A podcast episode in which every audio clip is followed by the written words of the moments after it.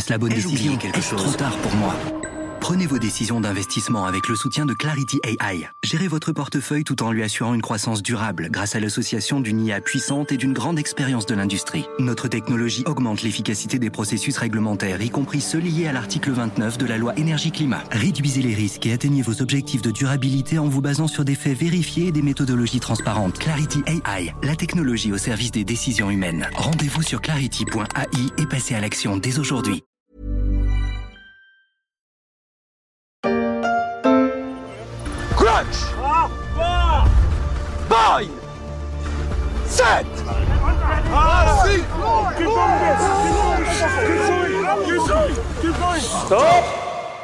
En plein cœur du tournoi des Six Nations, un autre pack est en train de refaire parler de lui. Et les Anglais y sont aussi pour quelque chose, en raison de leur prochaine sortie du pack, ou plutôt de la PAC, la politique agricole commune. Il va manquer quelques milliards dans les caisses. Rends-moi mon argent, coquin Oh, c'est moi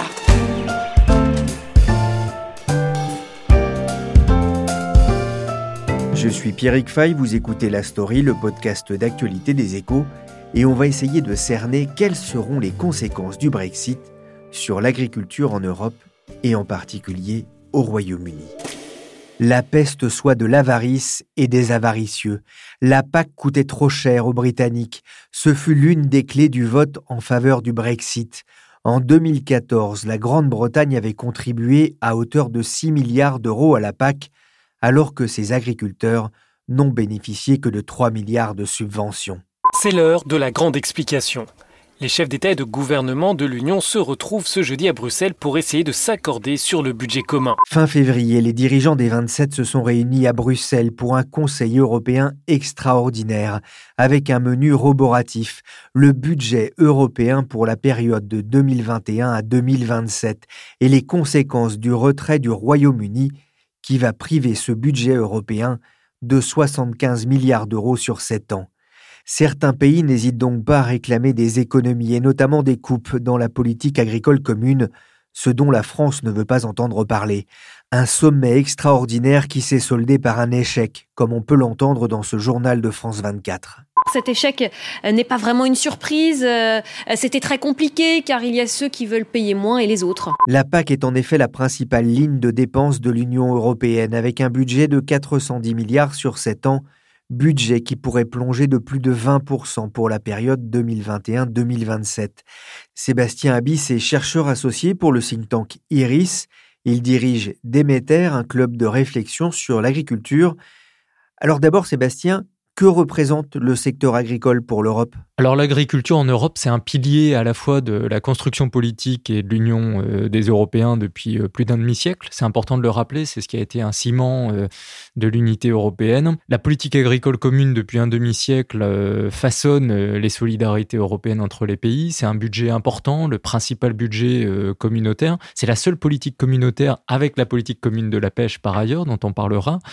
Et aujourd'hui, l'Europe, sur la scène internationale, nationale, finalement, se distingue par sa capacité à produire beaucoup. On est un continent qui est doté de ressources en eau, de terres favorables, d'un climat relativement stable qui permet aux agriculteurs de faire leur métier. Et le contexte de la paix, la stabilité politique, l'organisation des marchés ont permis aussi aux agriculteurs, aux entreprises du secteur, de développer dans le temps long un système agricole performant. Donc on produit beaucoup, on produit très bien, on a une qualité sanitaire, une durabilité des productions européennes qui est supérieure à la moyenne mondiale et même au sein d'autres puissances agricoles, la qualité des produits n'est pas au niveau des Européens. Et puis, je crois que c'est important de souligner que à côté de cette quantité, de cette qualité, il y a aussi une grande diversité de production en Europe.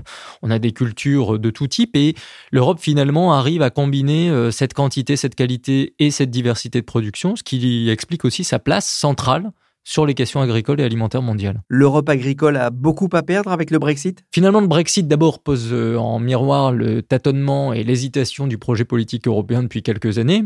Donc c'est vrai que euh, à partir du moment où il y a un doute aujourd'hui qui s'installe sur l'Europe, objectivement, on sait que par rapport aux enjeux mondiaux, on a peut-être besoin de plus d'Europe. Or, il y a une fatigue du projet européen, il y a euh, moins de désir d'Europe au sein des sociétés européennes, il y a une incompréhension sur l'agenda et les priorités de Bruxelles par rapport à des vies du quotidien. Et le Brexit finalement met en miroir cette hésitation un peu stratégique de la direction dans laquelle l'Europe aujourd'hui souhaite aller. Après, d'un point de vue agricole, on voit qu'aujourd'hui, l'hésitation politique européenne fait douter l'Europe de l'importance de sa politique agricole commune au sein du dispositif communautaire européen. Donc certains sont en train d'expliquer qu'il faudrait moins de PAC, moins d'agriculture, réorienter les budgets européens dans d'autres secteurs et peut-être investir d'autres domaines euh, jugés plus contemporains. Or, on sait que la question de la sécurité alimentaire, puisqu'il faut rappeler que la, la politique agricole commune, c'est vrai, est dédiée principalement aux 2-3 millions d'agriculteurs en Europe, mais enfin, elle est surtout une politique pour 500 millions de consommateurs. C'est pour ça qu'elle est très mal nommée, la PAC. C'est pas une politique agricole commune, c'est une politique alimentaire citoyenne qui finalement coûte pas très cher pour chaque habitant de ce continent. Et aujourd'hui, le Brexit montre que un pays euh, aujourd'hui euh, cherche à déconstruire sa relation avec euh, l'Union européenne, chose complexe, et qui va avoir d'un point de vue agricole de multiples dimensions, de multiples contraintes à la fois pour le Royaume-Uni et également du côté européen pour mettre en place de nouvelles fonctionnalités dans le rapport euh, agricole ou halieutique entre ces ensembles. La France est le second fournisseur agricole et agroalimentaire du Royaume-Uni derrière les Pays-Bas. C'est aussi un enjeu fort pour la France? Pour l'instant, on voit bien qu'on a 11 mois pour mettre en place cette sortie pleine euh, du Royaume-Uni de l'espace euh, européen. Donc rendez-vous 2021, janvier 2021.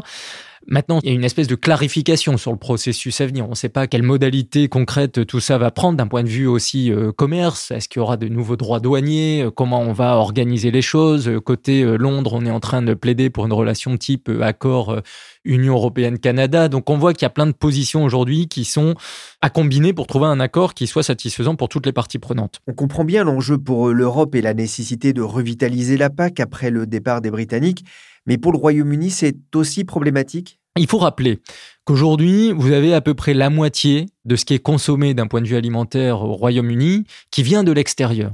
C'est-à-dire que depuis euh, le 19e siècle, au moment où la puissance anglaise euh, dominait la planète, nous avions eu un choix de la part de ce pays, de cette puissance, de sacrifier son agriculture pour investir l'industrie et puis ensuite les services, parce que le reste du monde allait au niveau de l'espace du Commonwealth et puis euh, les relations commerciales qui se sont établies, fournir finalement les quantités que les Britanniques ne produisent pas sur leur sol. Aujourd'hui, cette situation n'est pas sans poser problème puisque quand vous avez une calorie sur deux de consommer sur le sol britannique qui vient de l'extérieur, ça veut dire des flux, ça veut dire un commerce, ça veut dire de la logistique, ça veut dire que tout ça doit très bien fonctionner pour que le consommateur britannique finalement ne s'aperçoive de rien. Il n'y a pas de pénurie à ce stade. Demain, avec le Brexit, il y a des inconnus qui se posent d'un point de vue logistique, nouveaux contrôles douaniers, blocage au tunnel de la Manche, retard de livraison, absence d'accord, normes différenciées, ce qui va complexifier plusieurs maillons de la chaîne alimentaire. Et le consommateur britannique, en plus, s'est habitué à pouvoir consommer le monde entier. C'est-à-dire qu'il est euh, à la fois euh, rapidement euh, fourni et il n'y a pas de problème de quantité dans les supermarchés outre-Manche. Mais en plus, le consommateur britannique, comme le consommateur européen, aujourd'hui veut manger de tout tout le temps. Et donc, les produits du reste du monde débarquent dans les, les magasins au Royaume-Uni. C'est important de mentionner cette dépendance à l'international pour la sécurité alimentaire du Royaume-Uni donc, je l'ai dit, la moitié de ce qui est consommé vient de l'extérieur. 30% des approvisionnements du Royaume-Uni viennent de l'Union européenne. Donc on voit bien qu'il y a une interdépendance aussi.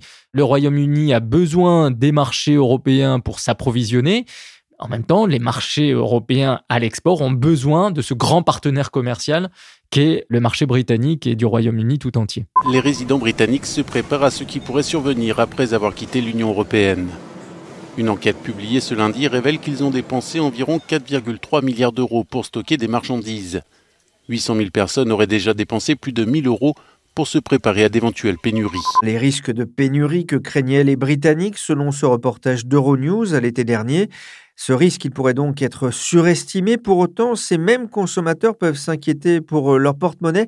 Les prix vont grimper? Oui, parce que d'ailleurs, euh, il est important de souligner qu'à l'été 2019, un rapport a fuité euh, dans la presse britannique, les, rapports Yellowhammer, qui pointaient du doigt des risques de pénurie sur certains segments de la vie quotidienne qu'il ne fallait surtout pas sous-estimer d'un point de vue stratégique. Beaucoup de points concernaient la santé, les médicaments et des potentielles pénuries de médicaments sur le marché britannique. Et les questions alimentaires. C'était un autre point mis en exergue dans, ce document officiel britannique qui a fuité dans la presse à l'été dernier et qui rappelait en fait toute cette équation. C'est-à-dire que quand on produit pas suffisamment euh, sur son sol et qu'on dépend aussi des marchés internationaux, d'abord il faut des accords commerciaux pour mettre en place ça, il faut des chaînes d'approvisionnement, il faut des normes et des droits de douane et des modalités réglementaires qui permettent à ce commerce d'opérer. Ça veut dire que pour les acteurs économiques, euh, à la fois les douaniers, à la fois des logisticiens, à la fois des acheteurs, euh, les supermarchés, sur leur euh, façon de contractualiser, etc. Bah, tout ça est aujourd'hui mis en question. Il faut redéfinir les choses. Donc le Royaume-Uni va devoir à la fois réinventer sa propre politique agricole domestique, et d'ailleurs c'est vrai pour l'Angleterre, c'est vrai pour le Pays de Galles, c'est vrai pour l'Iran du Nord, et ce sera vrai pour l'Écosse. Donc c'est vrai que c'est une première question, mais à cette redéfinition et à cette relance d'une politique agricole sur de nouvelles bases à domicile, il va falloir aussi en parallèle, et pas euh, après et pas séparément, mais en parallèle, développer une nouvelle politique commerciale globalement. On en parle beaucoup. Michel Barnier insiste sur la difficulté de l'équation commerciale post-Brexit. Pour les Européens, mais comme pour les Anglais, il y aura aussi à définir de nouvelles modalités d'approvisionnement commerciaux Cette politique agricole commune européenne, elle a apporté beaucoup euh, à la Grande-Bretagne, à son agriculture? Oui, parce que ben, la Grande-Bretagne, quand elle a rejoint le marché européen et l'Union européenne en 1973, donc il y a, bientôt euh, un demi-siècle aussi, elle a bénéficié des aides de la politique agricole commune. Ce qui fait que le Royaume-Uni recevait euh, à peu près 4 milliards d'euros d'aides PAC tous les ans, ce qui n'est pas négligeable. Et ces aides pour la PAC ont contribué aussi à développer les agricultures dans, ce pays. Il ne faut pas non plus sous-estimer euh, le rôle de ces aides communautaires. Là où, euh, par ailleurs, les agricultures au Royaume-Uni ont bénéficié du dispositif communautaire et d'aide dans l'Union européenne, c'était précisément par cette convergence normative et réglementaire qui pouvait permettre aux productions britanniques, tout comme d'autres productions européennes, d'être euh, avec des règles harmonisées, en capacité d'être attractives à l'international et de toucher des marchés à destination. Encore une fois, c'est important de le, signaler. Tous les pays européens bénéficient des politiques communautaires qui sont mises en place. La PAC y participe fortement.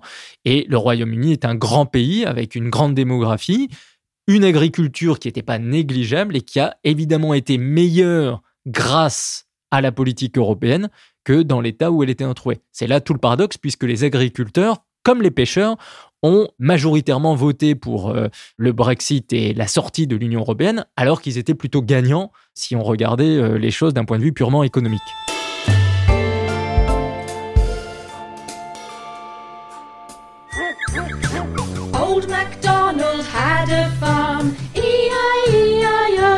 Pauvre vieux McDonald avec ses cochons, ses canards et bientôt ses taxes et ses tonnes de paperasse à l'export. La Grande-Bretagne n'en a pas fini avec les normes européennes et le réveil pourrait être douloureux pour ses agriculteurs. Dans l'ouvrage Le Déméter 2020, j'ai lu aussi avec intérêt un article de Jérôme Lafont et Ludivine Petetin sur les conséquences agricoles du Brexit, une sortie qui soulève de nombreuses questions et de nombreux défis. Bonjour Ludivine Petetin. Bonjour Pierrick. Vous êtes chercheuse à l'université de Cardiff et vous vous intéressez notamment aux questions de politiques agricoles, de régulation de l'alimentation, de l'agriculture et de la protection de l'environnement.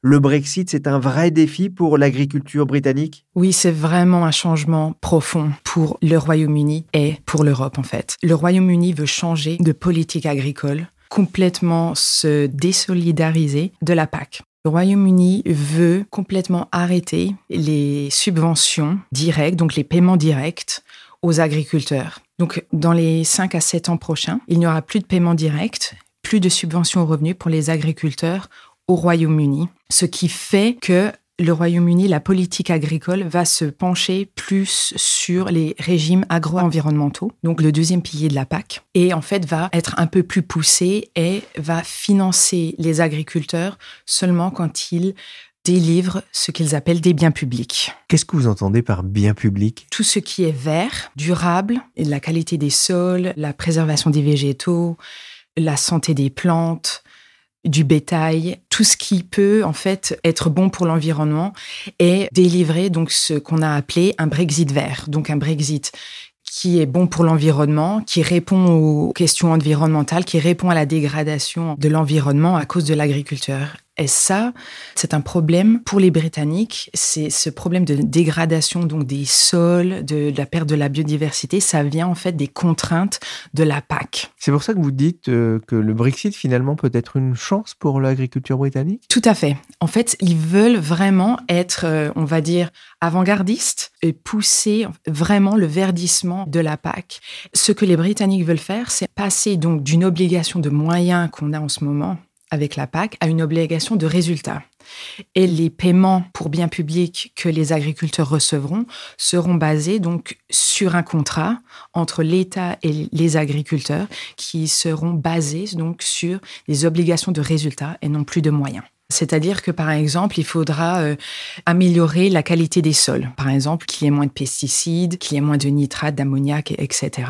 Et en fait, peu importe comment ils le font, du moment que le résultat est là. Et c'est le résultat qui comptera. Quel est l'état aujourd'hui de l'agriculture britannique? Énormément d'incertitudes pour les agriculteurs à cause donc des problèmes de commerce en fait. Donc on est en période de transition, mais en ce moment, les négociations donc ont commencé entre Bruxelles et Londres pour euh, un futur accord donc de commerce entre l'Union européenne et le Royaume-Uni. Et comme c'est le commencement des négociations, évidemment, il y a toujours le risque qu'il y ait donc une sortie dans un accord, comme on appelle un no deal Brexit. Et ça, c'est quand même euh, dans la tête des agriculteurs. C'est-à-dire qu'ils sortent donc depuis juin 2016 du référendum jusqu'à la sortie le 1er février. Ça fait plus de trois ans et demi d'incertitude. Et là, il va y avoir 11 mois où on sait que tout reste pareil, même si le Royaume-Uni est en dehors de l'Union européenne. Mais après, que se passe-t-il le 1er janvier 2021 On ne sait pas. La grande question, ce sera, j'imagine, les, les tarifs douaniers qui pourraient être mis en place Les tarifs douaniers, tout à fait, sont très problématiques.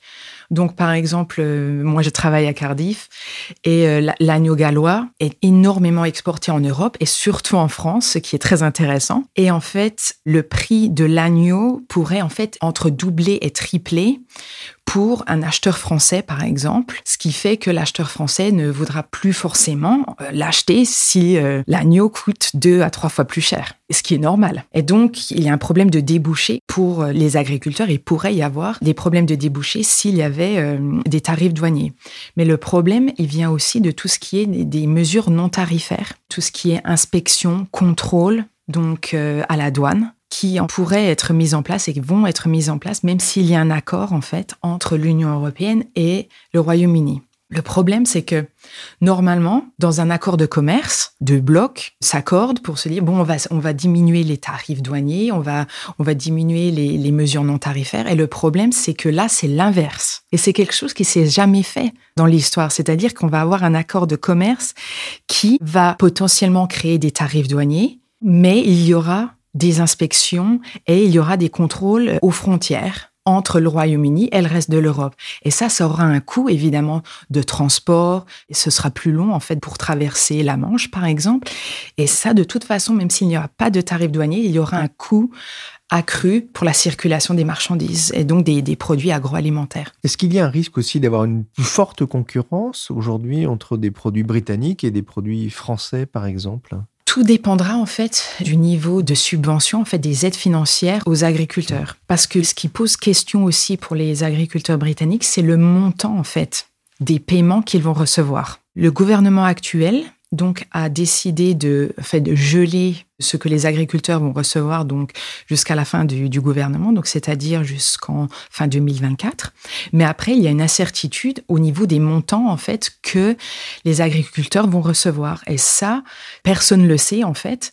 Du coup, si les agriculteurs européens, eux, ont toujours les paiements directs et que les agriculteurs britanniques ne savent pas forcément le montant des paiements qu'ils vont recevoir et ça va être une nouvelle méthode de paiement et c'est complètement nouveau. Donc, il y a énormément d'incertitudes à comment les agriculteurs peuvent recevoir ces financements. C'est encore problématique. Donc, au niveau de la concurrence, est-ce que l'Union européenne et le Royaume-Uni seront au même niveau de financement des agriculteurs? C'est un gros point d'interrogation en fait. Le Brexit pose aussi une autre Question pour la Grande-Bretagne, c'est ce que j'ai lu dans, l'article que vous avez écrit euh, dans le Déméter. Le pays aura-t-il assez de bras euh, dans un secteur qui ne pèse plus grand-chose dans le PIB C'est vrai que l'agriculture, c'est vraiment minuscule par rapport au PIB du, du Royaume-Uni. Mais en fait, et c'est ça qui est vraiment très intéressant, c'est que depuis en fait la campagne référendaire pour euh, le Brexit, il y a beaucoup plus d'intérêt dans l'agriculture que auparavant. C'est-à-dire que les gens sont plus intéressés à la provenance de leurs produits et dans ce que font les agriculteurs. Et ça, en fait, c'est en train de changer en fait euh, les mentalités euh, britanniques. En ce qui concerne par contre qui va travailler dans les champs, ça c'est très problématique parce qu'en général c'est des Européens, des pays de l'Est qui viennent et qui travaillent très dur pour récolter en fait euh, donc les, fruits et légumes dans les champs. Et c'est pareil en fait pour les gens qui travaillent dans les abattoirs. Vous donniez des chiffres, on parle de 95% des vétérinaires dans, dans, ces abattoirs par exemple ou dans ces structures-là qui viennent de l'étranger. Oui, et principalement de l'Union européenne. Et pour ceux qui travaillent dans le secteur horticole, c'est 98% qui viennent de l'Union européenne. Et le problème, c'est que la politique migratoire, en fait, de la Grande-Bretagne va changer. Et euh, si on passe donc d'une libre circulation des personnes à un système à points, ce n'est pas dit que les vétérinaires et ceux qui travaillent dans les champs ben, pourront accéder et rentrer euh, dans euh, le Royaume-Uni après le Brexit. Merci Ludivine Petetin, chercheuse à l'Université de Cardiff, et merci Sébastien Abyss, qui a dirigé avec Mathieu Brun le Déméter 2020, disponible notamment sur le site de l'IRIS. La story, le podcast d'actualité des échos, s'est terminé pour aujourd'hui. L'émission a été semée par Willy Gann et récoltée par Michel Varnet. Vous pouvez nous écouter sur toutes les plateformes de streaming et de téléchargement de podcasts. N'hésitez pas à vous abonner. Pour l'actualité en temps réel, c'est sur leséchos.fr.